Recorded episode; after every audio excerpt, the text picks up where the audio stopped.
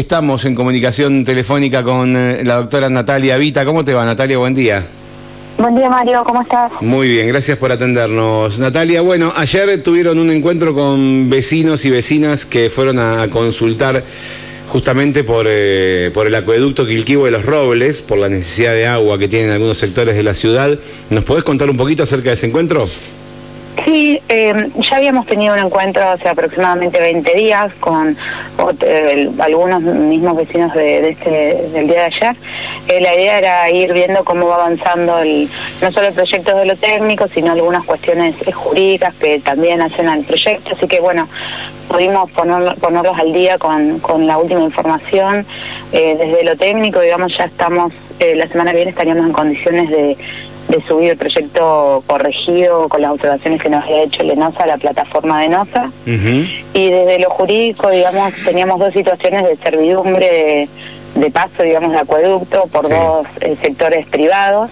Uno que ya se venía trabajando y estaba bastante avanzado en, formalizar un acuerdo y otro que no habíamos podido eh, avanzar y la verdad que en estos últimos días hemos avanzado bastante, ya estamos, eh, la asesoría legal está redactando un borrador de preacuerdo, así que eso fue lo que ayer le, informamos también a los vecinos y las vecinas. Eh, cuando, como, para entender un poquito, cuando vos necesitas hacer este acuerdo de servidumbre de paso, eh, ¿Qué es lo que se arregla con el dueño de la tierra? En principio que te ceda el espacio para... Sí, sí, sí, pero ¿qué, se negocia? ¿Qué, qué, se le propone? Normalmente, ¿qué, qué se le da? ¿Qué...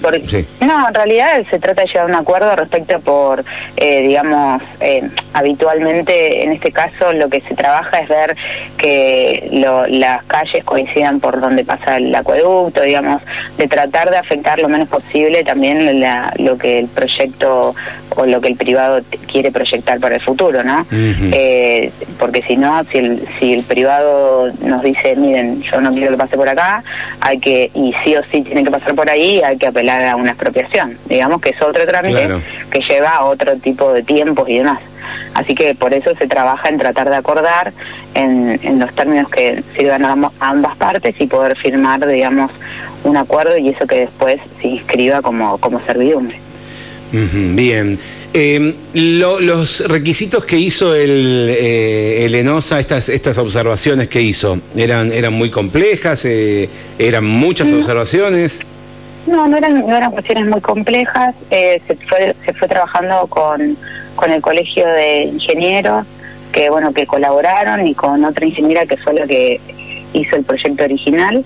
Se trabajó con ellos y bueno, por eso, digamos, fue mucho trabajo que esperamos la semana que viene ya estar, eh, eh, se están terminando de definir algunas cuestiones más de forma, incluso de cómo hay que presentar el proyecto y demás, y ya la semana que viene estar cargándolo en, en, la plataforma de Lenosa, porque una vez que se carga, digamos, ya no se puede modificar. Entonces, la idea es tener todo, es un proyecto que, bueno, ayer Gisela Delgado, que es la secretaria del COPE, contaba que tiene 1.100 hojas, digamos, es un proyecto de un presupuesto de 1.100 millones de pesos.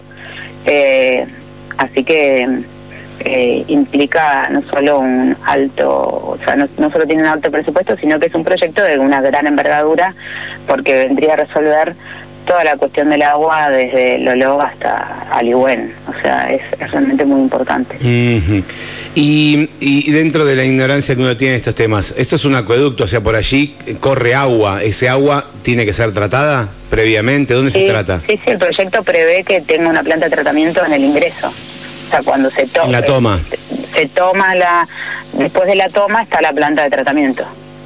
Ajá. Por eso es eso también es afectación de la propiedad privada, porque el lugar de la toma y de donde se colocaría la planta está dentro de una de las de una de las propiedades privadas, claro.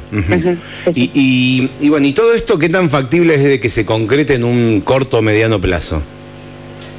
Eh, factible, es muy factible, digamos, el por lo menos a nosotros de Lenosa nos dicen que el dinero está, o sea que nosotros salvando, eh, digamos, la cuestión técnica y la jurídica, que es lo que estamos encaminando por parte del municipio, eh, no deberíamos tener mucho más, excepto que nos hagan alguna otra observación técnica, además, que esperamos que no suceda, deberíamos poder contar con el financiamiento prontamente, digamos. Mm, y, y, es una obra que tiene un qué plazo de, construcción. Y lo que se preveía, eh, o sea, lo que se presentó fue 180 días eh, desde el momento que se inicia la obra, ¿no? En el mientras tanto, bueno, están los procesos licitatorios y todo lo que hay que hacer con el presupuesto que se tiene, claramente hay que hacer una licitación, ver quiénes se presentan, eso también lleva un tiempo que ojalá se acorte lo, menos posible. Bien, bien. Bueno, eh, digamos que no que, que, no faltaría mucho para que esto pueda pueda eh, comenzar a concretarse. Eh, es lo que todos esperamos, digamos, estamos todos trabajando en sintonía para que esto suceda de esta manera. Eh, por parte del municipio y con la colaboración de, como decía antes, del Colegio de Ingenieros y demás, hemos podido avanzar en lo técnico, eh, desde lo jurídico también estábamos avanzando, que eran las patas que nos faltaban, y después nos quedaría ver, una vez que ya esté todo cargado en la base, que desde Lenosa prontamente se nos conteste por la aprobación. Bien, bien. Natalia, te cambio de tema. Eh, aumentaron las boletas que van llegándole a, cada uno de los vecinos. Te lo consulto a vos porque sé que estás a cargo de Hacienda. Eh, no, no estoy a cargo de Hacienda, pero no importa. Ah, bueno, consulté y me dijeron que estabas a cargo de Hacienda. Bueno, no, me, no pasa nada. me, dieron mal la información. Eh, que estaba de licencia el secretario de Hacienda. Sí, estuve, estuve a cargo un tiempo, pero ahora no está, hay otro secretario a cargo. Ah, pero no importa, pero conozco el tema. Eh, bueno, eso, eh, vinieron eh, casi, casi podríamos decir, en algunos casos, no sé, hasta un 80% más caro. Eh, yo hablo de forma personal, ¿eh? Sí, sí, sí. Yo lo que te puedo decir es que, bueno, como, eh, por si no, no se sabe, digamos, nosotros las evaluaciones tanto de los inmuebles como de los automotores, estamos atados a una tabla que no la fijamos nosotros, sino en el caso de los automotores la fija el, el registro de la propiedad automotor y en el caso de de los inmuebles la fija rentas de provincia, ¿no? Y esas valuaciones sí se han modificado y considerablemente. De hecho, nosotros en la tarifaria que se aprobó en diciembre se bajó nuevamente la alícuota en los casos de, de los autos, por ejemplo, y, y eso no se ve reflejado porque el valor de los autos ha aumentado muchísimo, ¿no? La evaluación de los autos. Eso es lo que ven, vemos todos los contribuyentes que es lo que ha hecho que haya también tanto incremento en, en el costo tanto del TCI como de las patentes. Ahora, eh, no tenés el mismo impacto, considerando lo que vos me decís, que se utiliza la tabla, por ejemplo, de provincia, el mismo impacto de, lo que vos pagás de rentas, no te, no te subió de la misma manera lo que pagás de rentas que lo que te pagás, pagás de TCI. ¿De rentas de provincia? Claro, eh, a mí la boleta de rentas de provincia me vino, por ejemplo, un aumento de él, déjame sacar la cuenta, pero será un 30%, y, el, y la boleta de TCI me vino un 80%. O sea, comparado precio, ¿no? Número con número. Sí, sí, en porcentaje. y, el, y, el, y, la, propiedad es la misma. La verdad es que ahora no, no, recuerdo, entiendo que eh, probablemente en la tarifaria, la que se trató el año pasado, haya habido un, incremento, probablemente en la, por eso es la diferencia, digamos, la del, del TCI. Por eso será la diferencia entre una cosa y otra, más allá de la evaluación que se toma desde de provincia. Y los autos, decías, en base a la tabla de, valor. los autos sí han tenido un incremento. Eh, justo hace dos días estábamos viendo, digamos, gran parte de los automotores, eh, de acuerdo a la nueva tabla del registro de propiedad automotor, eh, han tenido un incremento muchos entre un 100 y un 200%, la evaluación, ¿no? La evaluación de un año a otro, decís vos, ¿no? De un año a otro. Claro, de un año al otro. y eh, la verdad que nosotros mismos estábamos analizando porque no, no tenemos la información de qué criterios se utiliza para esa para ese ajuste, ¿no?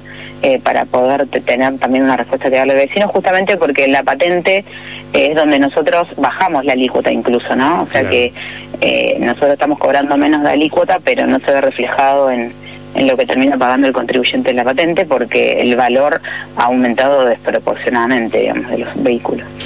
Que puede, puede entenderse como que eh, si uno analiza la evolución de los valores de los vehículos, que estaban desfasados de, desde antes y que ahora lo quisieron actualizar de repente, cosa que no, no es muy positiva, eh, pero si no, no, se explica. O sea, hay autos que tenían una evaluación el año pasado, o camionetas, por ejemplo, nos pasó con un caso particular que tenía una evaluación de 3 millones y medio y pasó a tener una evaluación de 10 millones este año. Claro. Cosa que es, es, muy notable.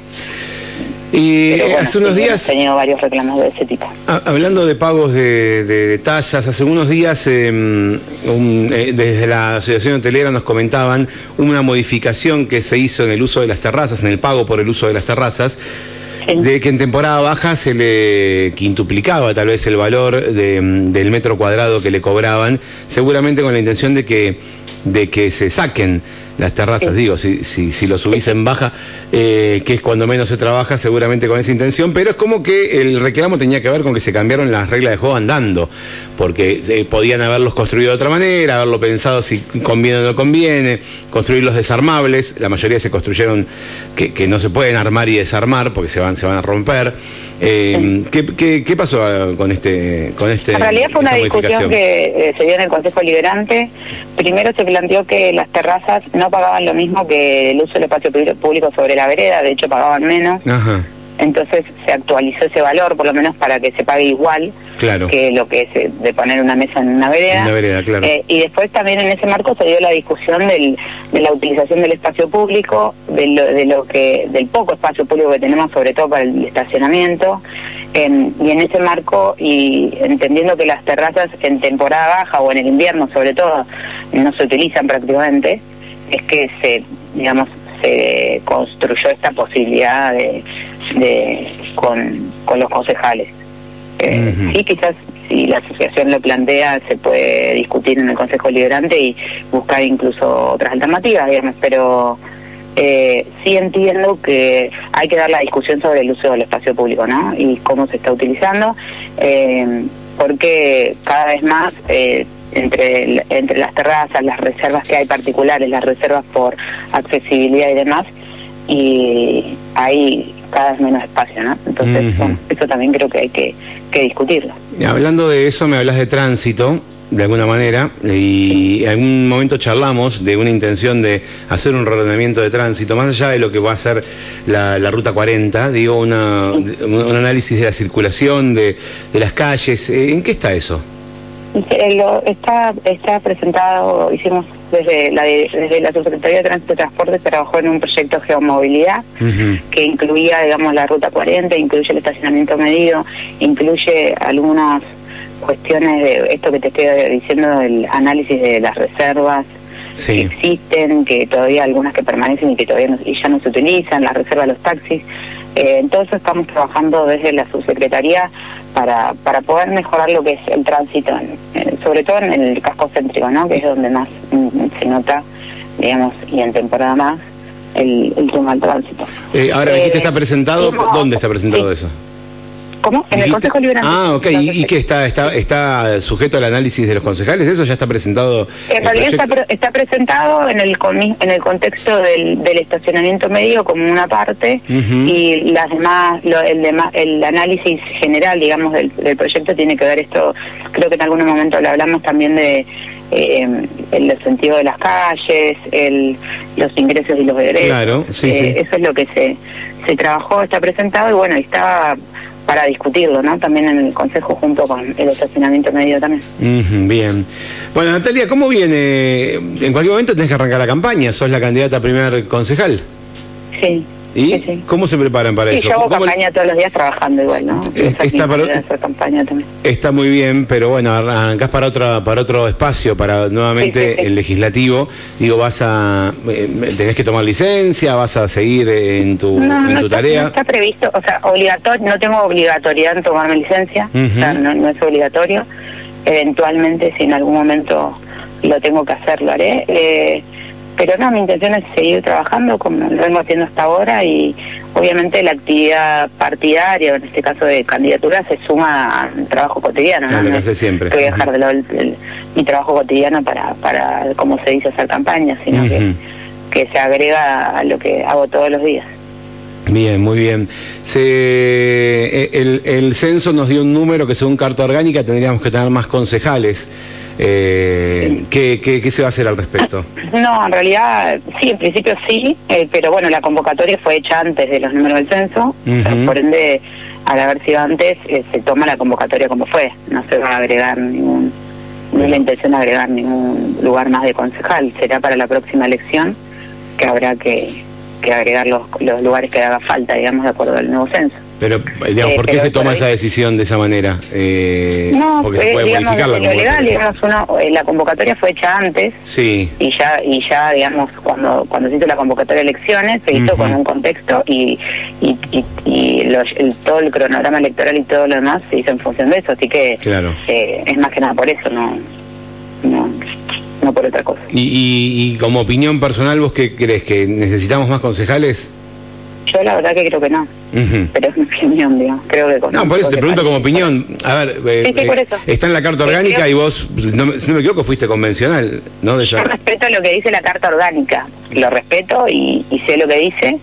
Eh, digo, pero creo que con 11 concejales tenemos una representatividad, porque la cantidad de concejales habla de la representatividad.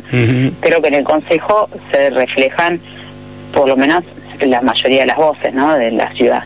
Eh, claramente entiendo que si la carta orgánica prevé que pasado determinado número hay que agregarlo, va, a haber que hacerlo, digamos, no hay mucha opción. Pero pero creo que, hoy por hoy, eh, con las características que tiene nuestra ciudad, hoy están eh, está reflejado en el Consejo Liderante la mayoría de las voces, por lo menos, ¿no? Y creo que lo que este Consejo Liderante y en general los consejos liderantes han sido de, lugares donde el, vecino o la vecina puede ir y puede expresarse y, se puede sentir escuchado. Bien, Natalia, ¿alguna novedad que se, trae, que se trae Carlos de Neuquén que nos estemos olvidando de comentar? Eh, la verdad que todavía no lo vi a Carlos, ah, que no te puedo decir si hay algo más de lo que se publicó y de lo que se dice, pero sí es muy importante para recalcar eh, el tema de, la reunión que tuvo con el señor Favani, que a ver, eh, que son es el dueño de los dos accesos a Caleuche, que se habían expropiado en su momento, que es algo que viene hace mucho tiempo, que ya estamos a poco tiempo de poder concretarlo. Eh, esto también es muy importante para, para, la, para esa zona. Eh, lo, lo que se gestionó con recursos hídricos para, para la limpieza de los arroyos y demás, eh, también es muy importante pensando en el invierno y en las situaciones que hemos tenido mismo ahora en el verano. Así que creo que esas son, son buenas noticias también para, para la gestión y para la gente. En, el informe que nos mandaron de prensa dice que se eh, solicitó un informe hídrico para las 85 viviendas de Cordones del Chapelco de, qué, se trata? ¿Qué significa un informe hídrico en este caso? o sea, ¿por qué un informe hídrico de ese la sector? la última, bueno, bueno, estarán al tanto de lo que pasó, digamos, con la lluvia de hace dos tres semanas. Sí, sí. Eh, cuando los vecinos y las vecinas, la preocupación más grande tiene que ver con el desprendimiento que se dio desde la montaña, ¿no? Hacia una zona que que tiene que es por donde se causa el agua. Entonces, la idea de poder tener un estudio eh, concreto para ver si hay que hacer algún otro tipo de obra para que esto no vuelva a pasar, ¿no? Así que tiene que ver con eso y para que los vecinos y las vecinas también estén, puedan estar tranquilos, ¿no? Viviendo en ese, en ese lugar. Hay un informe del CEGEMAR que lleva unos cuantos años que habla sobre ese lugar y, el que recomendaba no desarrollar ningún barrio ahí debajo, eh, o sea, en ese sector específicamente. ¿Eso ustedes lo, tienen presente?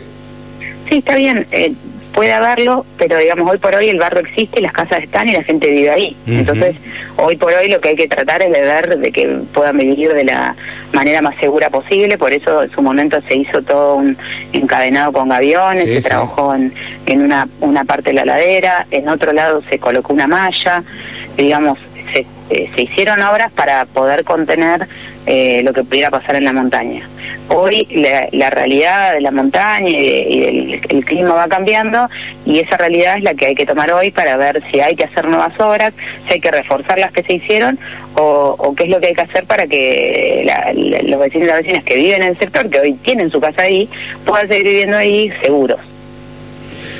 Bien, eh, ya, te, ya te liberamos, pero para que me surgen un par de preguntitas y vecinos que me pasan alguna otra. ¿Que, estamos teniendo problemas con la, la recolección? No, digamos, lo que se va informando es que por ahí hay algunos eh, tardanzas, por decirlo. No es que no se recolecta, sino que por ahí se, se tarda un poco más porque hay un, dos camiones que no se están consiguiendo los repuestos, están tardando en llegar, entonces no tenemos la cantidad de camiones, pero bueno, se va tratando de suplir con las camionetas y demás. Por eso lo que sí se pide es que a, los vecinos que por ahí tengan paciencia, que va a pasar la recolección, no por ahí en los tiempos que, habitualmente pasa, pero que, se va a juntar la, basura. Eso es lo que se plantea. Ok, acá me, me dicen hace tres días que no pasan en la, en la calle Lola Mora. Y bueno, puede ser por esto mismo que Ujú. te estoy planteando. Eh, Igual lo tomo para pasárselo a, Para- para pasar a la gente de la recolección. Sí, sí, sí. Y por acá también me consultamos, esto tiene que ver con eh, las patentes, hay dos mensajes vinculados a la patente, de lo que veníamos hablando, que había un... el gobierno baja un impuesto a los vehículos. eh, por un lado, me están preguntando que si hay, cuando uno saca, cuando uno deja de pagar patente, Sí. Fui a la MUNI para ver lo de la patente del auto, que es modelo 2003, y me dijeron que tengo que hacer un certificado de exención con un costo de casi mil pesos y que lo tiene que hacer todos los años. ¿Tenés idea? Esto es así, todos los años tiene que pagar. eh, La verdad, la verdad que no, no estoy al tanto de esa situación. La verdad que no lo sé. Ujú. Te lo puedo averiguar, pero no no no lo, no lo, no lo conozco en profundidad porque, digamos, no es justamente mi, mi área, pero Claro. eh, pero lo puedo averiguar. El de exención de patente. Sí, por sobre Es todo porque dicen está que, que hay muchos eh, que normalmente cuando ya el auto no paga, Sí, sí, ya pa- los más de- 20 años, sí. ya no tiene que pagar la patente y acá es como que te piden que Todos los asum- años lo renueves. Exactamente, Eso exactamente. dice sí. y que pagues todos los años, ¿no? Sí. Eh, Sí, sí, la renovación de la exención. De la exención, claro.